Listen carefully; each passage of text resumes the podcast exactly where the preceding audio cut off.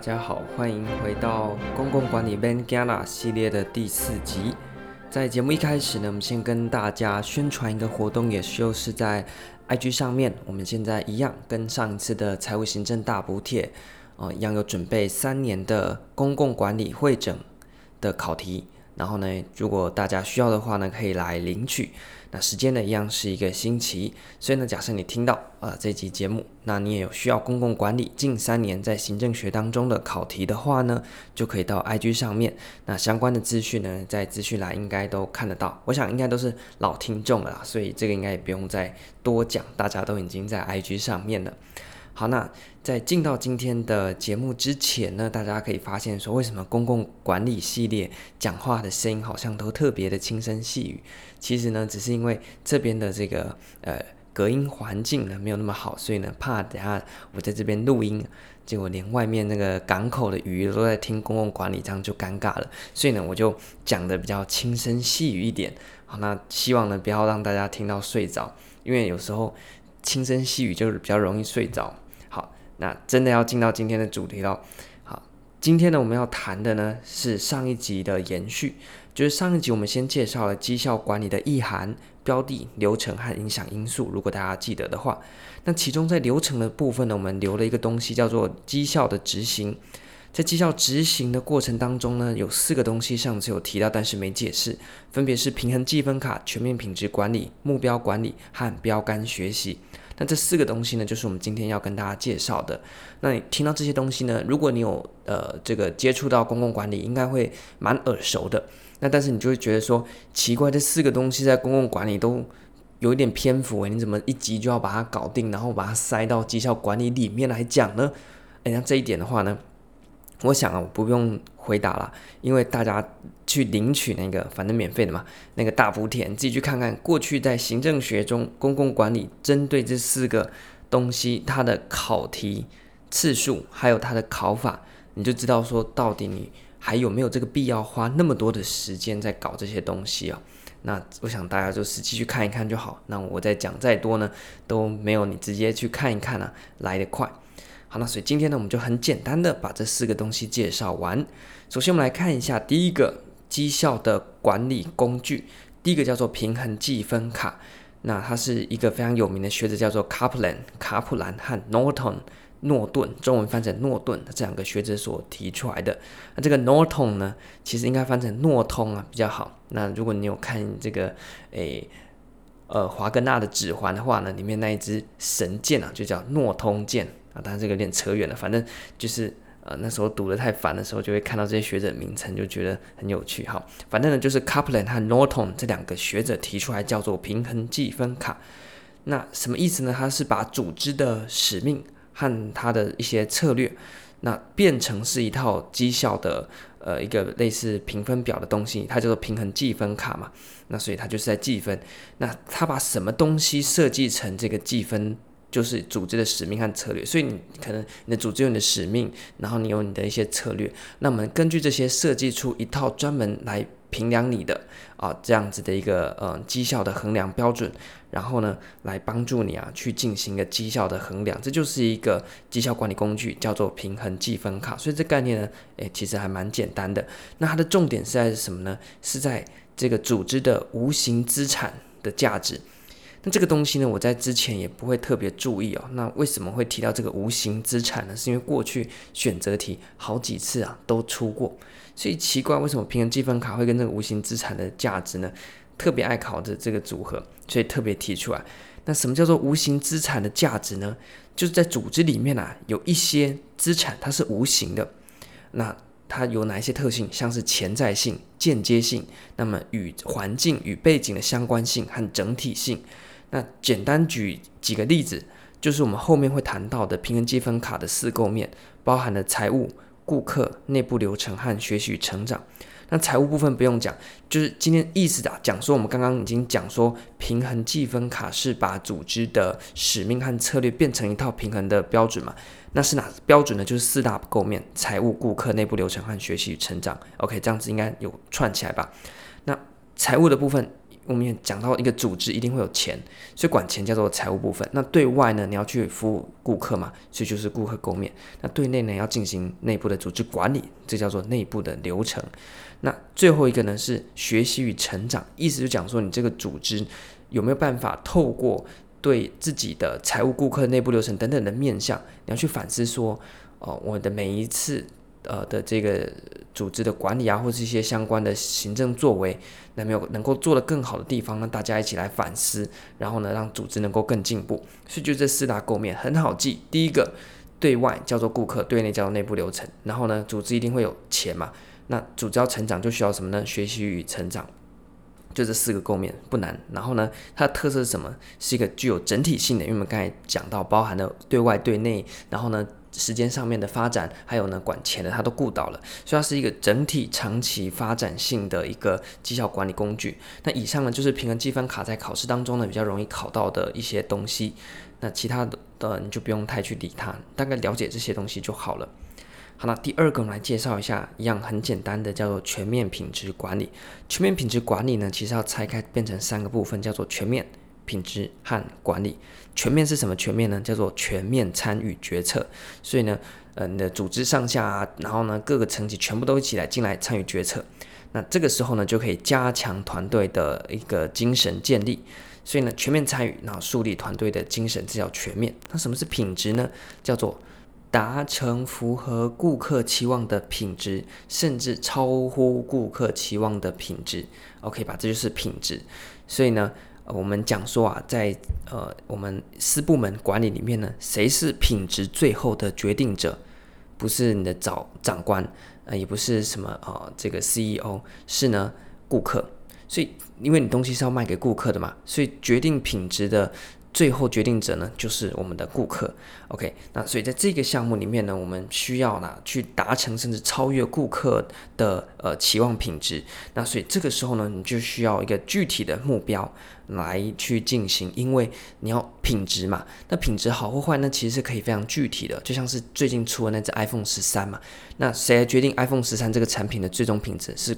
顾客嘛，那顾客不满意不买单，你 iPhone 十三失败之后呢，那就表示你这个品质不合格，所以绝对不是什么库克啊，没有，还是还在天上的贾布斯来决定，不是，他们是可以决定品质，但是最后的决定者呢是顾客，那所以这个时候就需要整体的具体的目标啊，像是你的每一个功能要怎么样改进啊，然后呢才能够满足甚至超越顾客的目标品质，OK。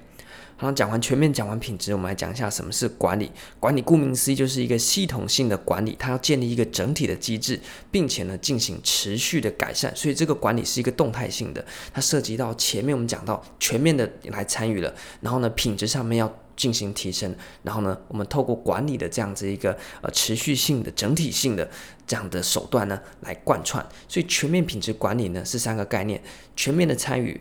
达成顾客满意甚至超越顾客满意的品质，以及持续不断有系统性整体的管理，合起来就叫做全面品质管理。所以全面品质管理，你把它解压缩，就是它的意涵，非常简单。接着讲一下目标管理，它的题目没有很多，那顾名思义呢，就是要去管理我们的目标。那有哪一些特色呢？我讲的呢都是从考题当中去节选出来的。那所以一般呢，你们在念教科书是看完教科书再去对应考题，看看考题的叙述哪一个呃比较符合教科书的，那就是对的。我的话呢，直接把考题呢全部汇整之后呢，变成我的内容。OK，所以呢，你看到东西就是原汁原味考题的叙述啊，这样子的话你就省去那个转换的过程。目标管理第一个特色一样，我们讲现在趋势就是要什么呢？共同上下级的参与，所以目标管理同样的，它必须要重视上下级来决定这个目标的设定。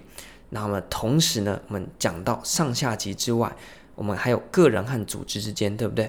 所以呢，在目标定定上面，除了上下级要呃共同来参与。那么在个人和组织的关系上面呢，也要是能够整合个人利益和组织的利益所形成的这个目标。你不能说组织目标跟个人的利益冲突，或个人的呃目标和组织的利益冲突，这样都不行。那么它同时呢，也要重视一个自我的控制和管理，所以它是一个自己啊去嗯嗯，就是自自我的检视啊这样子一个方式。那怎么样自我检视呢？就透过有系统性的方式。来进行资源呢的盘点，那最终呢能够来达成我们的目标。各位想想看哦，假设呢你今天呢，诶要要，假设你有个目标要前进好了，要到台北，那你是不是要有很多的准备？然后你要准备车子，车子有没有油？然后一些很多要准备的，你有没有这个地图等等的？所以呢，你要达成一个目标。你不是单纯朝那目标前进，因为你要善用各式的资源来达成你的目标。所以这时候呢，我们在目标管理里面，我们前半段已经讲完了怎么样设定目标。第一个，它必须组织上下级共同参与，同时它要符合个人和组织的利益。那接着呢，你要有办法自我把持，那叫自我控制。好，那都设定好了目标，好像设定好了 GPS，然后呢也自我控制，那个车子都已经握紧方向盘，能够自我控制和管理的。接着我们就要有系统性的盘点资源，看车子上面的这个 GPS 啊，车子的油够不够啊，然后这个车子可以开多快等等，控管这些资源，然后呢让我们顺利的去达成我们的目标。那么最后呢，它的成败关键在哪边？在于高层的支持和投入的意愿，因为他必须上下级共同参与，所以上级就好像那个驾驶，那个驾驶就不愿意把那个整个决定权交出来的话呢，那你这个组织就没办法朝这个方向前进了嘛。所以呢，这个是它的特色。在讲之后，上下级的共同参与，然后呢，整合个人和组织的利益，它是一个自我控制和管理的过程，并且透过系统性的盘点组织的资源来朝向目标前进。那最后呢，我们需要达成它的一个重要要件，就是要有高层的支持。它的步骤呢非常简单，就是我们刚刚讲那几个特色啊，把它改写就变成我们的步骤。那考试呢有考过，简单的跟大家讲一次。第一个呢是要设定目标嘛，第二个是要拟定执行的计划，这个很 OK。第三个叫自我控制，什么是自我控制？就是在执行过程当中要回馈状况，就要是你开车，你要开去台北，那在过程当中要自我控制，你要回报一下说你现在开到哪边啊？啊，现在是开到苗栗，车子油还有多少？啊，然后呢，有没有要休息？啊，有没有要买一些饮料？那假设你都没有这样子的回报，搞不好你就呃过了一小时之后发现，诶，奇怪，怎么开到脏话去了？这样子。好，那最后一个呢，就是要定期的评鉴，就是呢，诶，我们说主目标管理呢，它是一个长，也是一个长期的过程，需要定期的评鉴来看看我们目标标管理的一个过程。哦，所以它的步骤呢非常简单，就是设定目标、拟定执行计划、自我控制以及定期的评鉴。这个呢就是目标管理。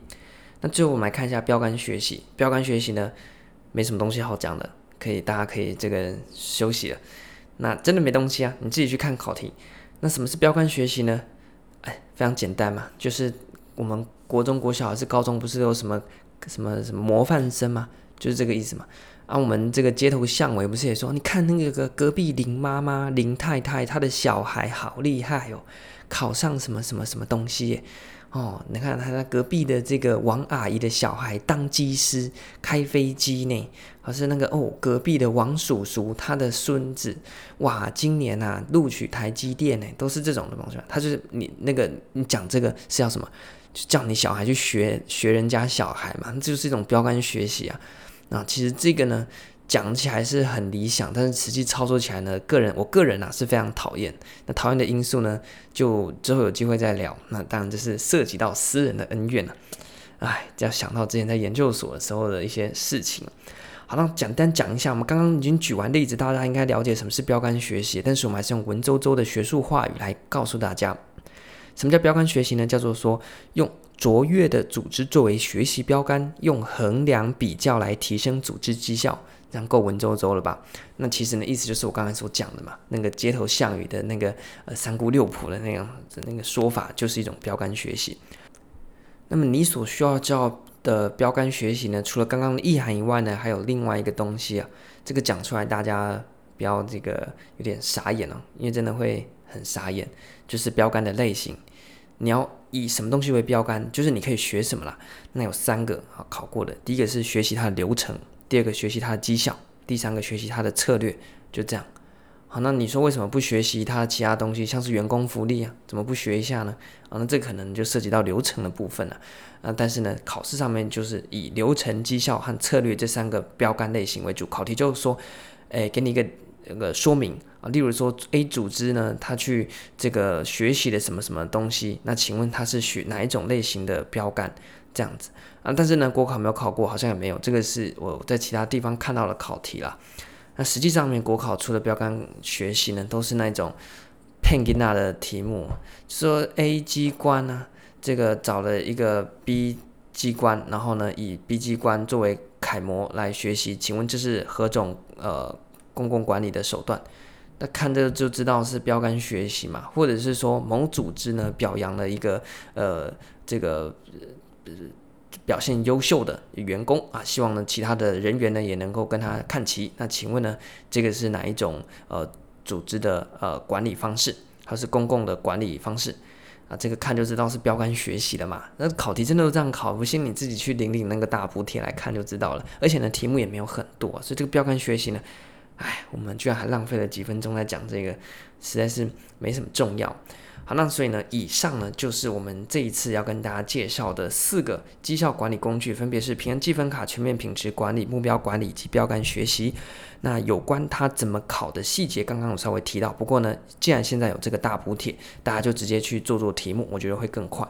那么这个，哎，上一次财务行政发完之后呢，有一些人有一些回馈啊，觉得说，嗯，这个做完之后呢，有点进步啊，或者是呢，觉得说，哎，啊，我之前在抓这些考点好像还蛮准的。那像这个呢，我就不太敢居功了，因为抓考点准不准呢？这个东西实在不是我说我特别厉害啊，或者怎么样的，你也可以做到啊。怎么样做到的？就是你去把考古题像我这样子啊，用你的逻辑去把它分类分一分之后呢，把同样一个类型的考古题全部做完。